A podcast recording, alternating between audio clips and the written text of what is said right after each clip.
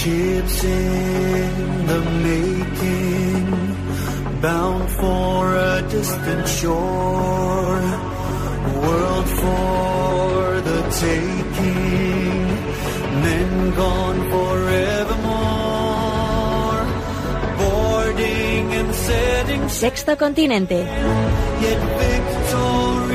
Dirigido por el obispo de San Sebastián, Monseñor José Ignacio Monilla.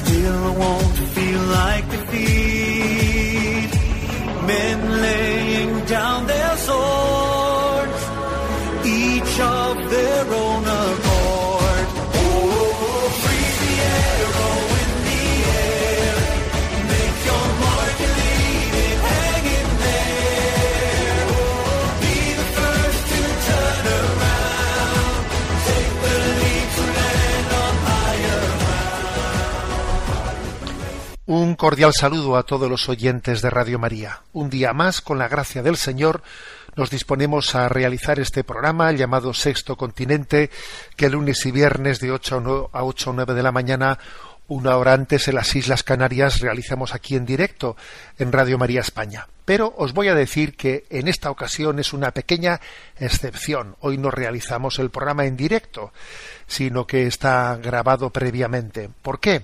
Bueno, por el hecho de que, según se emite en directo desde Radio María, eh, estoy acompañando a la peregrinación diocesana de nuestra diócesis de San Sebastián al santuario de Fátima. Bien, es verdad que antes de ir al santuario de Fátima pasamos por el Cerro de los Ángeles para ganar ese jubileo del Sagrado Corazón de Jesús, en ese, ese que bajo el lema, ¿no? Sus heridas nos han curado, está haciendo memoria de esos 100 años de la consagración de España al, corazón de Jesús. Pasamos por esa puerta santa y después nos dirigimos pues al santuario de Fátima. El santuario de Fátima, ¿por qué es un lugar en el que nosotros vamos de una manera muy especial a acordarnos de lo que ayer nos decía el Evangelio, la importancia de que hay que orar con perseverancia, sin desfallecer, como esa, como esa viuda inoportuna, ¿eh?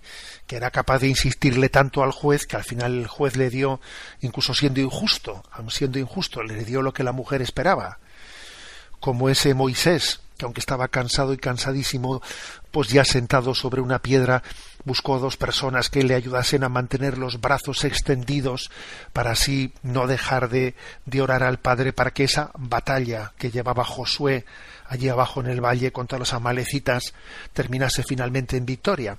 Bueno, pues eh, tenemos esa imagen ¿no? que hemos recibido. Bueno, pues ¿quién es esa, eh, quién cumple plenamente esa imagen de la iglesia suplicante delante de Dios? Bueno, pues esa imagen la cumple a la perfección María. María eh, es como una ventana de esperanza que Dios abre al mundo cuando el hombre le ha cerrado la puerta. El hombre le ha cerrado la puerta a Dios, pero María abre una ventana y, y, por eso vamos a esa ventana y desde esa ventana pues vemos el modelo de la, de la mujer fiel que habiendo aprendido de su hijo Jesucristo, ¿no? Como su hijo Jesucristo en el Calvario tenía los dos brazos abiertos, como Moisés, ¿no? Los dos brazos abiertos, pero en esta ocasión cosidos, clavados a un madero, para que no dejase en ningún momento ¿no? de, de suplicarle al Padre por la salvación del mundo, bueno, pues esos brazos abiertos de Jesús, de los cuales eran una imagen los brazos abiertos de Moisés, ¿eh? pues esos brazos abiertos continúan en, en los brazos abiertos de María. Que María tiene los brazos abiertos para escuchar todas nuestras súplicas, acoger todas nuestras peticiones y presentarlas delante de Dios. Os prometo de todo corazón que a todos los seguidores de redes sociales, a todos los oyentes de este programa, bueno, pues os voy a presentar en ese lugar tan entrañable que es la capeliña de Fátima y vamos a decir, Madre, eh, escucha la súplica de este pueblo que, que necesita de tu fidelidad suplicante, intercesora, la necesita para decir nos ponemos en tus manos. ¿no? Gracias, Madre, por haber abierto una ventana, a pesar de que nosotros no hemos cerrado la puerta a Dios, y por esa ventana Dios llega al mundo, y por esa ventana nosotros queremos también retornar a Dios agarrados de tu mano, Madre. Por eso, queridos, queridos todos, os encomiendo muy especialmente en esta peregrinación, al tiempo que os pido que oréis a Dios también por su fruto. Sexto Continente es un programa que también tiene su interacción en redes sociales con los que sois usuarios de Instagram y de Twitter en la cuenta arroba obispo munilla tiene también su interacción con los que son usuarios de Facebook con el muro que lleva mi nombre personal de José Ignacio Munilla. Hay una página web multimedia que es www.enticonfio.org en el que tenéis ahí entrelazado todos los materiales anteriores ¿no? que, se han ido, que se han ido generando. Y recuerdo que los programas anteriores, bueno, pues eh, tanto en el podcast de Radio María como en el canal de iVox, eh, que lleva el nombre de Sexto Continente, están a vuestro alcance. Son cada vez más eh, los oyentes que también escuchan este programa en diferido, eh, desde el podcast y desde ese canal de de. Un saludo muy entrañable para todos ellos. Bueno, ¿qué primer tema he elegido en el día de hoy? Bueno, quiero compartir con vosotros cinco claves del encuentro matrimonial, cinco herramientas importantes de cómo fundar nuestro encuentro, el encuentro en el matrimonio. Me sirvo para ello de alguna de las ideas que Pedro Pedrazo mm, pues comparte con nosotros en un artículo de Catholic Link publicado el 10 de octubre pero bueno, pues las, eh, las reformulo un poco a mi manera ¿eh? y me tomo libertad y para proponeros estas cinco claves del encuentro matrimonial. Vamos a ver. Hoy en día hablamos mucho ¿no? de la importancia de, de cuidar el matrimonio, de cuidar el encuentro matrimonial. La primera clave, tolerancia en Cristo, tolerancia cristiana ser, ser tolerante, pero bajo una perspectiva clara de inspiración cristiana, porque se entiende con mucha frecuencia equivocadamente la expresión de tolerancia. Tolerancia no significa que cada uno acepte la posición del otro sin pelearse, sin más. No, eso no es tolerancia. ¿eh? Tolerancia quiere decir eh, tener la capacidad de respetar los ritmos que Dios tiene con la con mi cónyuge. Entender que Dios tiene unos planes, que Dios tiene unos ritmos y que yo tengo que saber adaptarme a ellos. Por eso sí, tolerancia es un respeto a las formas de pensar, pero buscando siempre siempre la verdad. Y la verdad es una, y además es una para los dos, para los dos esposos. Por lo tanto, no se trata de tolerancia en el sentido relativista, porque eso hace mucho daño al matrimonio. No se trata de que de cada uno vaya por su lado y que respetemos el que cada uno haga su vida aparte. Eso es destructivo. Esa es una concepción destructiva de la tolerancia. Ser tolerante es vivir los dos juntos, creyendo la verdad y que la verdad es para los dos, pero respetándose y respetando los tiempos de Dios para el uno y para el otro, buscando lo verdadero y lo bueno para el matrimonio, creyendo en que ese, esa plenitud en descubrir la verdad que es buena y la misma para los dos va a llegar, pero no cuando yo diga y como yo diga y, de la manera en la que yo lo, haya pensado, no, sino respetando los tiempos de Dios. ¿eh? Esta es, por lo tanto, una, herramienta importante. La tolerancia en Cristo, ¿eh? desde esa porque, porque el, Señor Jesús nos llama a nosotros a la santidad y al mismo tiempo tiene una paciencia grande de saber que, que nos quiere como somos y nos sueña distintos. Eso que Jesús hace con nosotros es, el ejemplo de la tolerancia, de la tolerancia cristiana. La segunda clave del encuentro matrimonial. el diálogo en Cristo. ¿Mm? Bueno, eh, ¿qué es lo contrapuesto a este concepto cristiano de diálogo?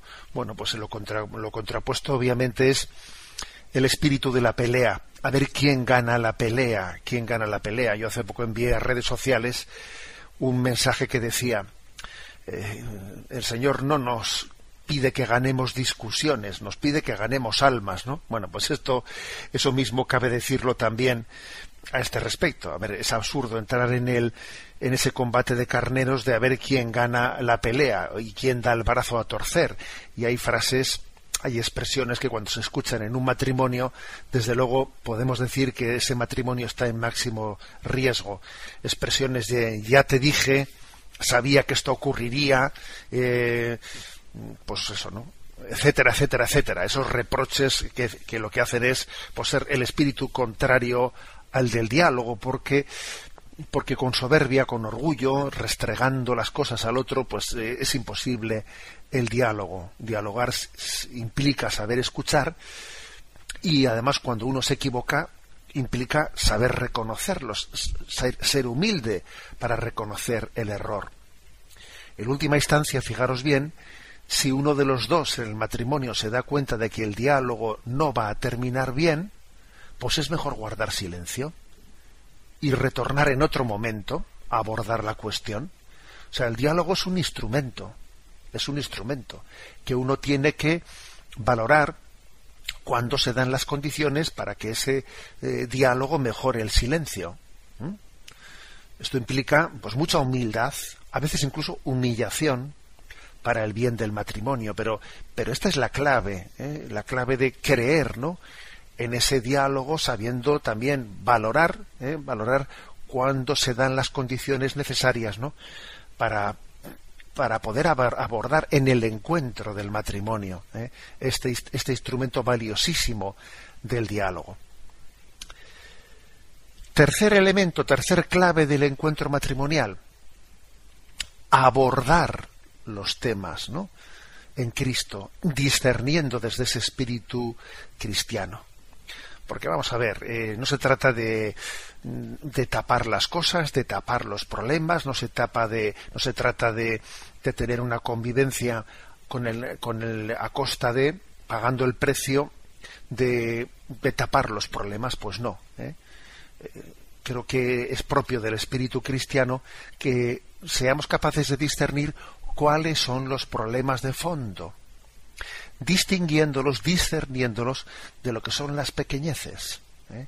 Entonces es tan importante no matar pulgas a cañonazos, porque a veces matamos pulgas a cañonazos y sin embargo los temas verdaderamente importantes, bueno, pues no, se abordan. ¿eh? Entonces, este, esta clave de tener la disposición de, de abordar en Cristo, de llegar a las raíces de, las, de las cuestiones, ¿no? Pero al mismo tiempo discerniendo lo que son pequeñeces, de lo que son cosas importantes, de lo que es urgente, de lo que no es urgente, de lo que puede esperar, ¿no? Abordar discerniendo, abordar discerniendo, no abordar desde el amor propio herido, Mm, no abordar dependiendo de mi estado de ánimo, sino discernir, discernir, preguntándole al Señor, ¿no? Cómo, cómo avanzar, cómo avanzar. Ese abordar discerniendo es una clave importantísima en el encuentro, en el encuentro matrimonial. Eh, cuarta clave. La cuarta clave es descubrir eh, la integración en Cristo de justicia y misericordia. Porque es curioso, ¿eh? es muy frecuente en nuestra cultura, esto me lo habéis escuchado muchas veces en este programa, contraponer justicia y misericordia.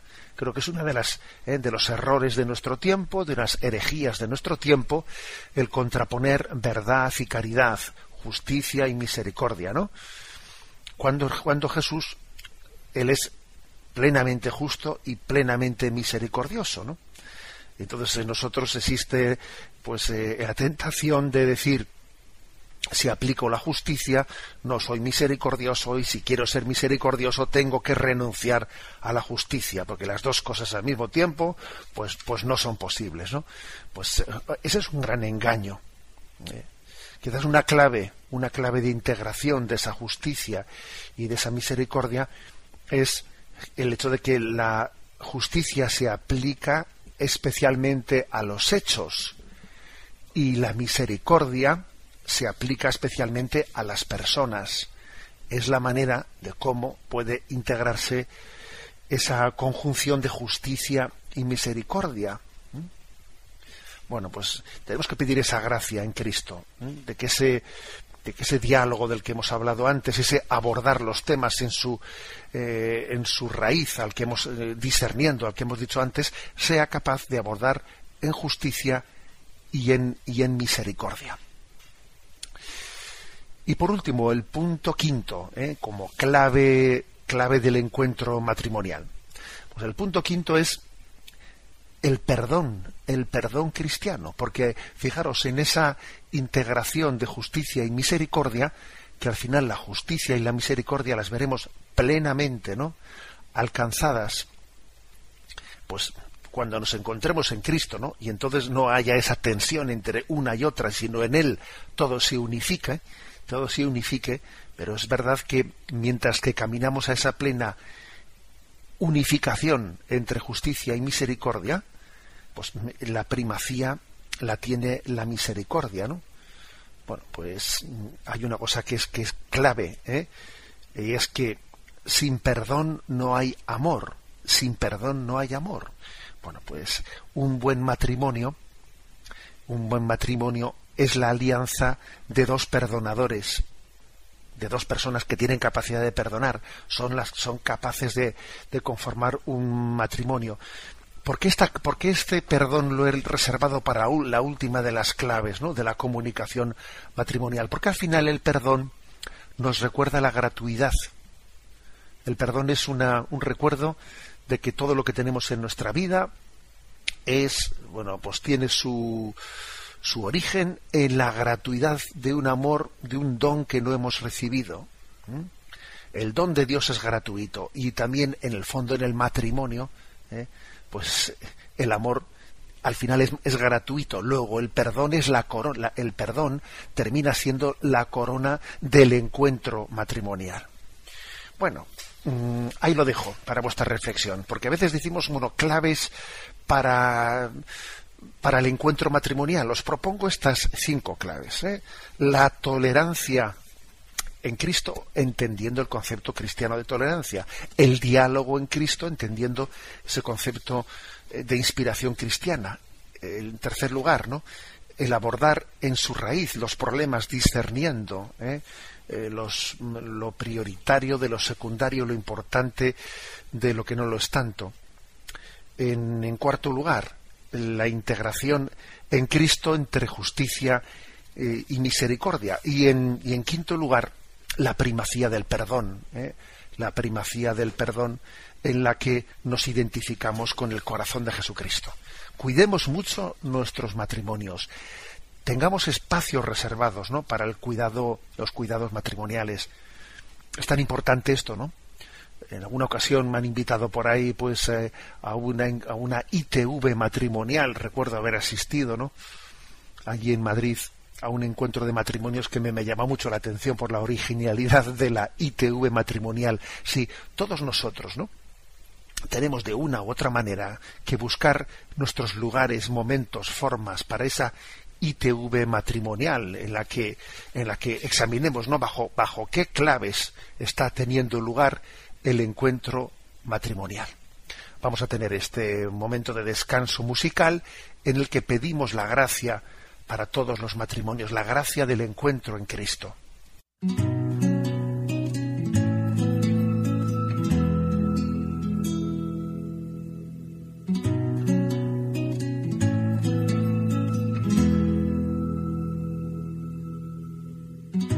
Te he buscado tanto tiempo bajo lluvia, sol y viento corazón herido anhela el fuego de tu amor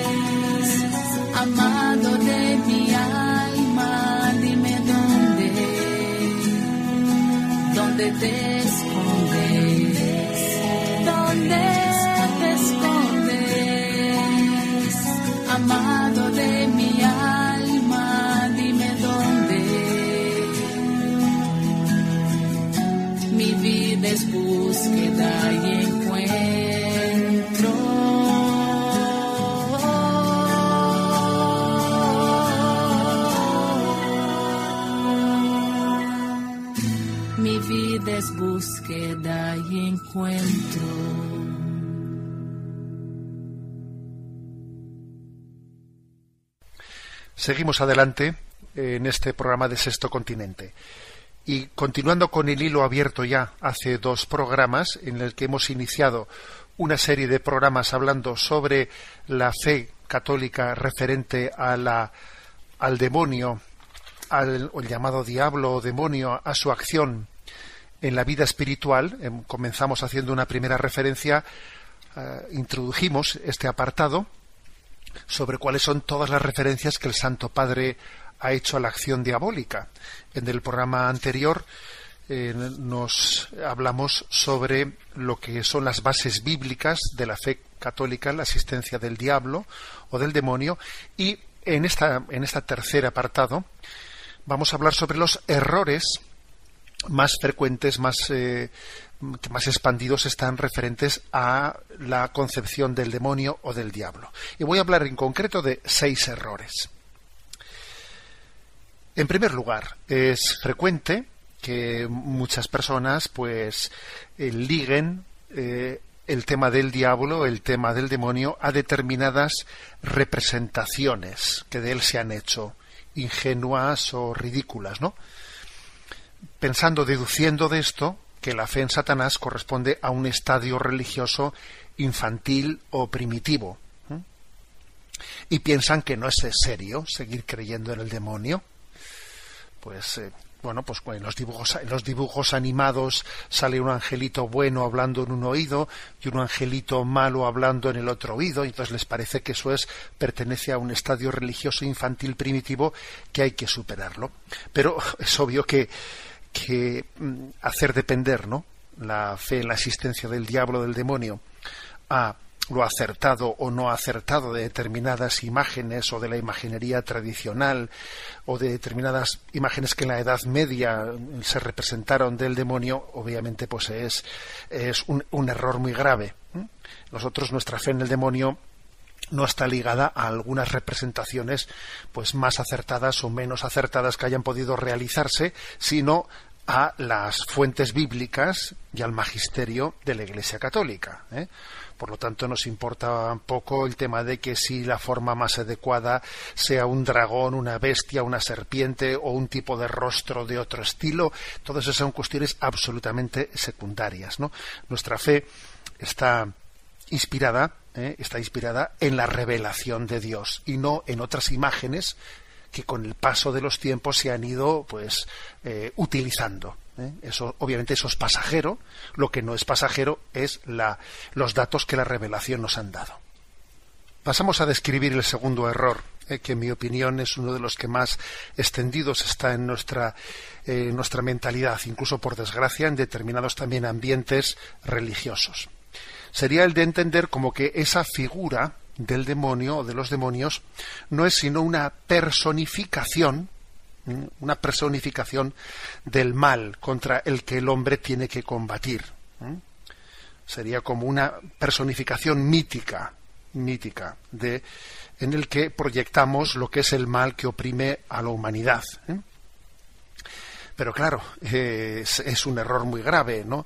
Es un error muy grave el, el olvidar que exista una criatura concreta, una, una, criatura personal, angélica, de la cual nos habla eh, la Sagrada Escritura y que tiene una inteligencia y tiene una estrategia. Olvidar tal, olvidar tal cosa, ¿no? Y estar únicamente hablando del demonio. Satanás no es conceptual, conceptual de personificación, pues es un, es un error muy grave, ¿no? O dicho de otra forma, si uno se acerca a las Sagradas Escrituras sin prejuicios previos, tiene que reconocer que Satanás, la existencia de los ángeles y su, y su acción no tiene nada que ver eh, con, una, con el concepto mm, abstracto del mal en el mundo. Es un personaje real, determinado, al que Jesucristo se enfrenta de una manera definitiva, obteniéndonos la victoria sobre él. Pasamos a un tercer error este tercer error consistiría en pensar que Jesucristo, en lo referente al tema de los demonios, dependería de las creencias de sus contemporáneos, ¿eh? o por lo menos del modo de hablar de sus contemporáneos. Pero lo cierto es que Jesucristo difícilmente pudo adaptarse a una creencia común de sus contemporáneos cuando resulta que aquellos estaban divididos sobre el tema del demonio. O sea, por ejemplo, los, los saduceos negaban la existencia de los ángeles y de los espíritus, y sin embargo los fariseos sí lo afirmaban. ¿eh? Y Jesucristo, a pesar de que con los fariseos tuvo tantas diatribas, sin embargo, Jesucristo sí afirmó la existencia de los ángeles y de los demonios, ¿no? O sea, eh, en contra de los saduceos, ¿eh? que no creían en tal cosa. Luego, Jesucristo no es cierto que él siguiese eh, las creencias comunes de sus contemporáneos, entre otras cosas porque estaban, estaban divididas. Cuando los fariseos le acusaron de arrojar los demonios con el poder del príncipe de los demonios, hubiese podido Jesús eludir el ataque alegando que él no creía en los demonios, ¿eh? y alineándose con los saduceos, cosa que no hizo. Él contestó declarando que la expulsión de los demonios era un claro signo de la llegada de la, de la venida del reino de Dios. Si, Jesús ha expulsado con su poder a Satanás, es que el reino de Dios ha llegado a vosotros, ¿no? Adviértase además que Jesús eh, mostró siempre una gran libertad frente a los condicionamientos de su época, ¿no? En todos los temas y desde luego en este tema tampoco pues tan importante no iba a adaptarse al criterio el lenguaje de su tiempo cuando fue tan libre en el conjunto ¿no? de la revelación que él vino a traernos al mundo. Por ejemplo, él incluso fue capaz de decir, si os ha dicho hasta ahora ojo por ojo y diente por diente, pero yo os digo, o sea, Jesucristo fue capaz incluso de corregir, de purificar aspectos de la revelación del Antiguo Testamento, ¿no? Cuando era necesario. Luego es impensable decir que Jesucristo pudiese dejarse arrastrar por la mentalidad de su época. Cuarto error. Eh, algunos, sin entrar en la discusión ¿no? con la existencia del demonio, eh, opinan que no conviene hoy hablar del demonio, que no conviene hablar de ello, que no hace falta, que es contraproducente. pues que, que, que, implica muchas dificultades para la gente y entonces bueno pues que será verdad pero más vale eh, no mentarlo no hablar de ello no bueno acordaros de esa famosa frase que con la que comencé eh, eh, en el programa anterior una famosa frase de San Juan Crisóstomo que él decía no no es para mí ningún placer hablaros del demonio pero San Juan Crisóstomo continuaba diciendo, pero lo voy a hacer, voy a hablaros del demonio, porque obviamente es algo importantísimo y práctico para vuestra vida espiritual, ¿no? Tomar conciencia de la existencia de, un enemigo, ¿no? Contra el cual tenéis que luchar en vuestra vida espiritual. Y sí, es verdad que pudo haber otros tiempos en la predicación de la vida de la Iglesia en los que quizás pudo haber un uso inmoderado, imprudente, exagerado en la predicación ¿eh? sobre el tema del demonio y que bueno pues la predicación debe de ser sobria, sobria y delicada en lo referente ¿no? al misterio del maligno, porque es verdad que la Sagrada Escritura no nos dice muchos, muchos detalles y muchas cosas, ¿no? Pero la existencia y la acción poderosa de Satanás forman parte de la revelación, de la redención, de la liturgia, de la espiritualidad, y no pueden ser silenciadas. ¿eh? Satanás no es una pieza adicional o secundaria que pudiese ser eliminada sin prejuicio de la explicación global del Evangelio. Es un elemento esencial para entender el misterio del mal. ¿eh? Es el adversario por excelencia, la fe cristiana no puede proclamar el señorío de Jesucristo sin también estar convencida de la derrota de su enemigo. ¿eh? Fijaros cómo cuando los cristianos no hacían sus promesas bautismales, afiliarse a Jesucristo implicaba renunciar a Satanás. ¿eh? Por lo tanto, pues sí, es posible que en otros momentos, eh, en otras situaciones históricas, no entramos en esa discusión, haya podido hablarse de una manera, pues, quizás inmoderada o, con, eh, poco sobria. Bien, pero, no es este el momento, no es esta la cuestión. ¿eh? La cuestión es que decir que hoy en día no conviene hablar del tema, pues obviamente nosotros no somos quienes para ocultar a los fieles una parte del mensaje de la revelación por el hecho de que en este tiempo caiga bien o por el hecho de que en este tiempo caiga mal. Quinto error. Eh, quinto error referente al demonio. Bueno, em, sí ciertamente sería un error hablar del demonio haciendo el centro de él el centro de nuestra predicación. Obviamente eso sería un error. ¿eh?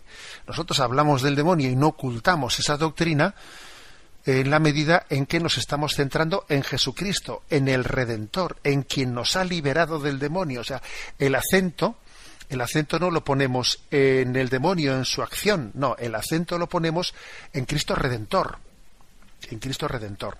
Este tema del acento es muy importante, es muy importante. Si eh, se puede estar diciendo lo mismo, pero poniendo el acento de una manera equivocada. Y, nuestro, y nosotros no ponemos el acento en el demonio en sí mismo, ¿eh? no, lo ponemos en la, en la acción redentora de Jesucristo que nos libera de la acción del influjo satánico. Y esto tiene su importancia. Poner equivocadamente el acento ¿eh? en, en el mal y no en la victoria sobre el mal. Y por último, el último de los errores, el error número 6. Bueno, sería el error referido a, a presentar el demonio como si fuese eh, en una categoría divina negativa. ¿eh? Pues eh, dentro de esas concepciones dualistas sería la de la de equipararlo al dios del bien mejor dicho el dios del, del mal frente al dios del bien ¿eh?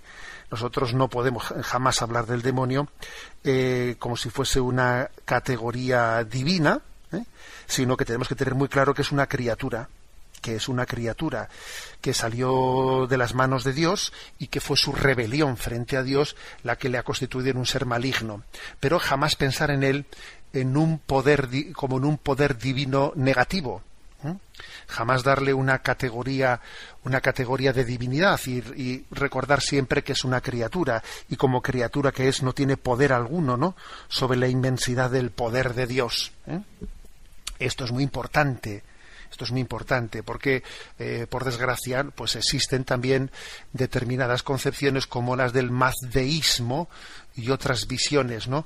heréticas eh, surgidas en Oriente Medio eh, que han que han hablado del demonio, a veces incluso adorándole como a una divinidad, divinidad negativa, o sencillamente, aunque sea luchando contra él, con la concepción de que es un dios, un dios del mal del cual debemos de huir. No, el demonio no es ningún dios del mal, ¿eh?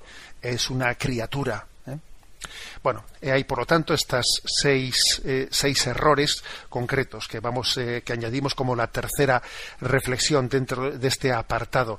Los, los resumo brevemente. El primero el primero de los seis errores, hemos dicho que es eh, pensar que la, que existencia del demonio está ligada o está supeditada a las representaciones más o menos eh, acertadas con las que se les ha representado a lo largo de los siglos. Pero obviamente eso no tiene que ver nada con la revelación. El segundo error es el de afirmar que es una personificación del mal el tercer error, pensar que Jesucristo se dejó llevar por la mentalidad de su tiempo. El cuarto error, pensar que, aunque exista, no conviene hablar de él en este momento. El quinto error es hablar del demonio poniéndole como en la centralidad de nuestra predicación en vez de que Cristo sea el centro de la predicación. Y el sexto error es hablar del demonio como si hablásemos de una divinidad negativa, ¿eh? olvidando que es una mera criatura. Hasta aquí esta descripción de estos seis errores y recuerdo que cuando completemos esta serie de, capítulos referidos al tema del, demonio y su, existencia y su acción, estarán ellos, ya han comenzado ya a colocarse en el apartado de píldoras dentro de la página enticonfío.org. Pues bien, tenemos ahora nuestro segundo descanso musical. Os decía al comienzo del programa que eh, en esta ocasión este programa no se realiza en directo, a diferencia de lo que acostumbramos por el hecho de que estamos realizando eh, la peregrinación diocesana al santuario de Fátima, en la que os tenemos a todos presentes. Escuchamos esta bella canción compuesta en honor de Nuestra Señora de Fátima, canción que tiene el nombre de Ella.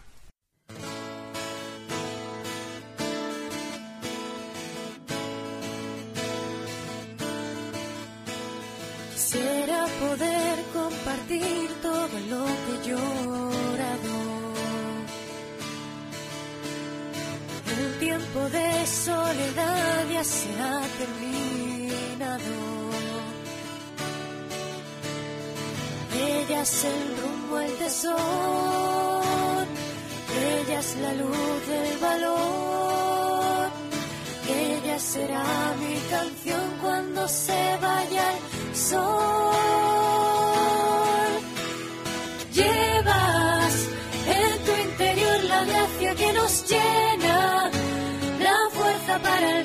Nuestra meta, mi guía, el modelo de santidad, santidad. Eres el bálsamo que cura mis heridas, la luz que me acompaña día a día, mi refugio será tu corazón, corazón.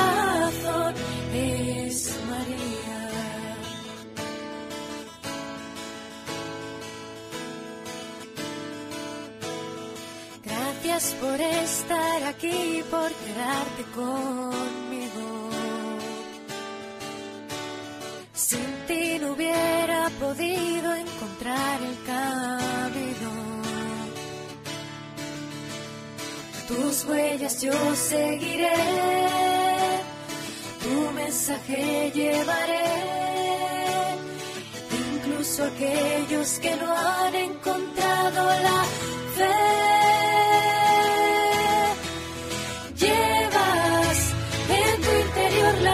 Que nos llena, la fuerza para alcanzar nuestra meta y guía el modelo de santidad, santidad. Eres el bálsamo que cura mis heridas, la luz que me acompaña día a día, mi refugio será tu corazón,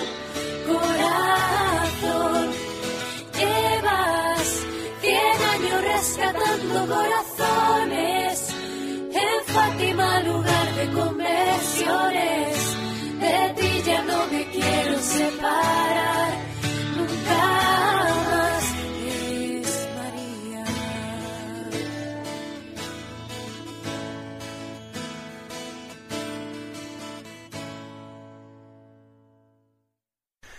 Nuestro rincón del DOCAT. Nos toca el punto 160. ¿Cuál es la relación entre economía y ética? Y responde. La economía funciona según sus propias leyes.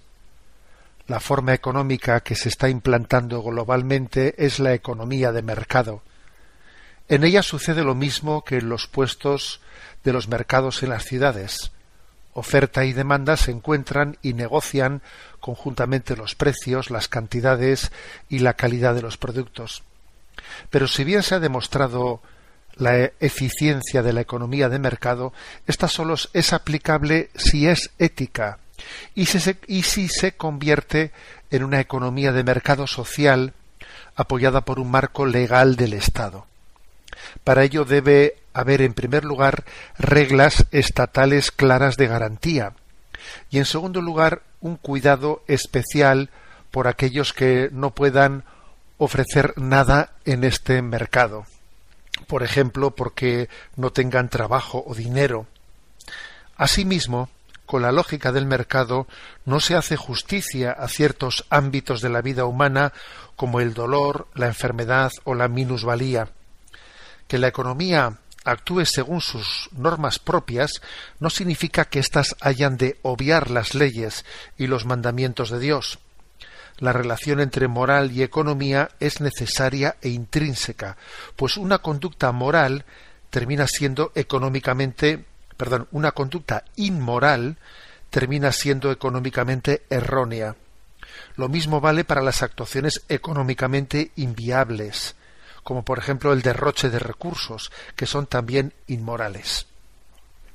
Bueno, como veis, la pregunta habla de la relación entre economía y ética.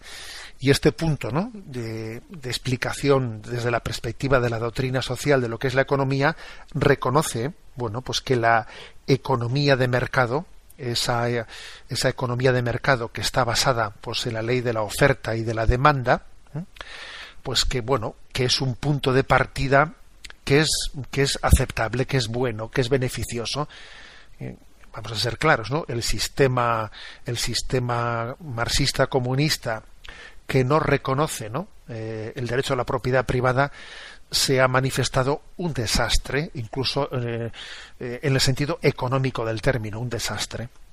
La economía, la economía, la doctrina social de la Iglesia reconoce bueno, pues que la economía de mercado sí es un, un, principio, un punto de partida, digamos, adecuado, un marco adecuado para configurar la, la economía, ¿no? Ahora bien, dice, cuidado, pero la economía de mercado necesita, requiere, ¿eh? requiere puntos correctores. Primero requiere, requiere de un, de un marco mínimo, ¿no?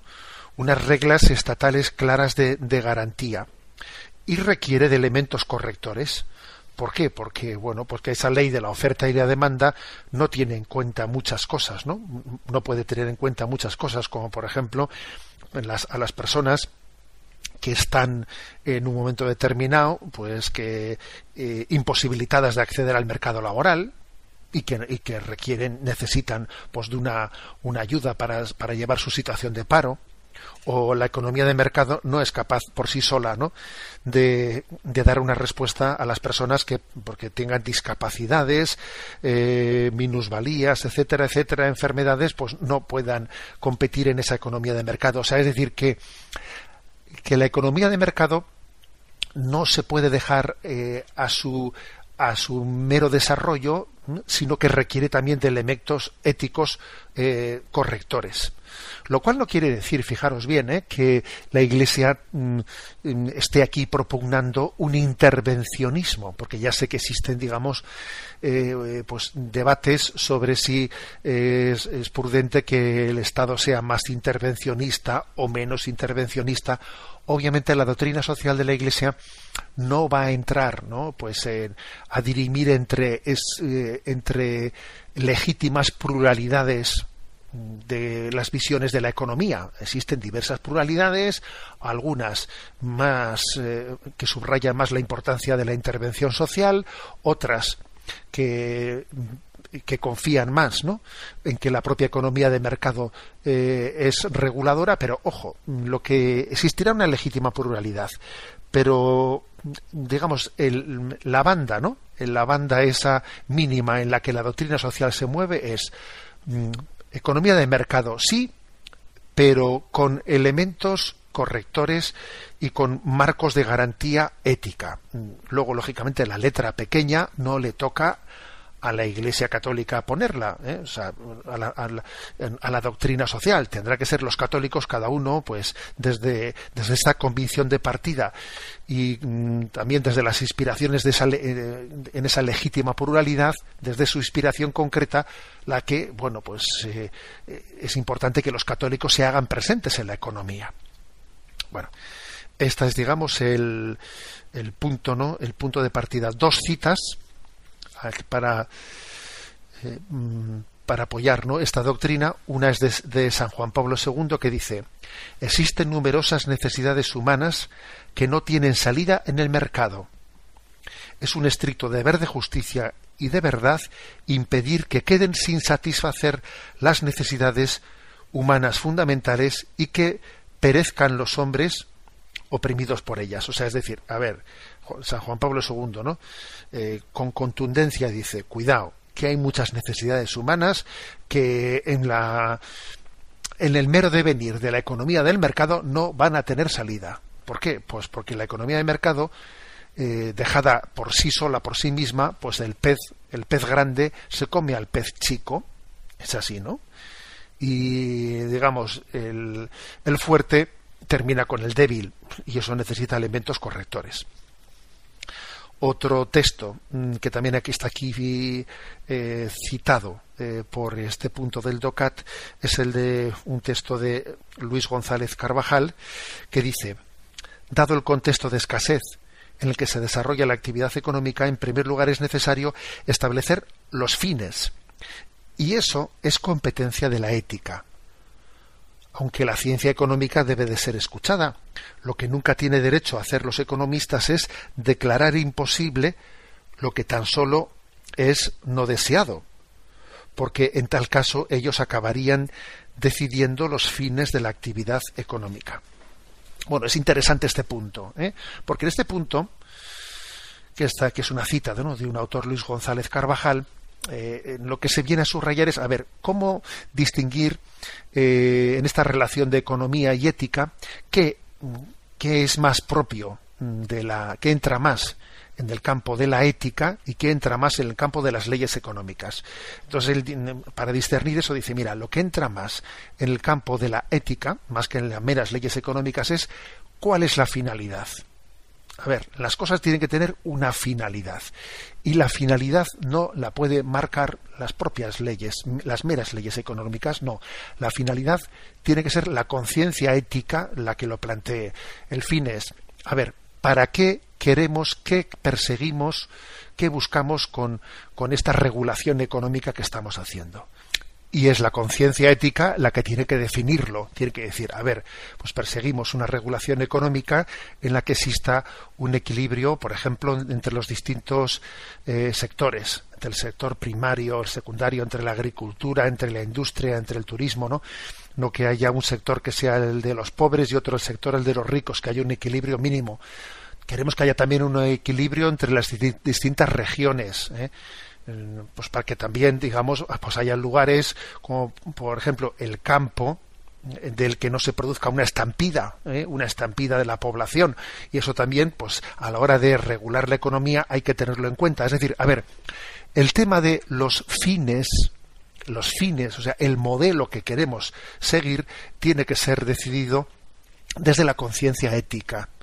No se le puede dejar a las, meras leyes económicas, que las, meras leyes económicas de la oferta y la demanda, seamos claros, van a buscar el, pues el, beneficio fácil, el beneficio inmediato. ¿Mm? No, los fines, las finalidades, eso tiene que estar decidido, tiene que estar marcado desde la conciencia ética dice Luis González Carvajal, ¿no? Bueno, y creo que es una, una explicación de cómo conjugar ¿no? el respeto a la ley de la oferta de la demanda, pero integrándolo en la conciencia ética. Bueno, y hasta aquí este, esta explicación del DOCAT.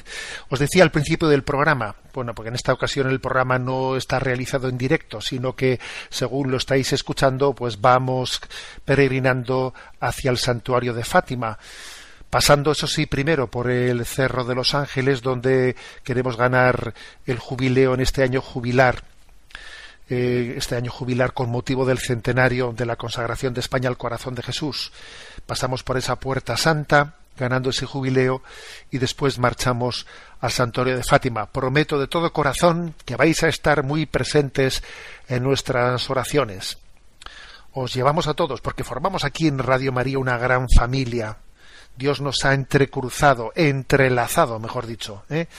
nos ha entrelazado nuestras vidas, ha hecho instrumento para acercarnos a Él, eh, de esta, esta casa de, María, ¿no? Y entonces cuando uno va a un sitio a peregrinar, lleva a todos con Él, los lleva a todos, los lleva consigo. Allí os vamos a encomendar. Me despido con la bendición de Dios Todopoderoso. Padre, Hijo y Espíritu Santo descienda sobre vosotros Alabado sea Jesucristo.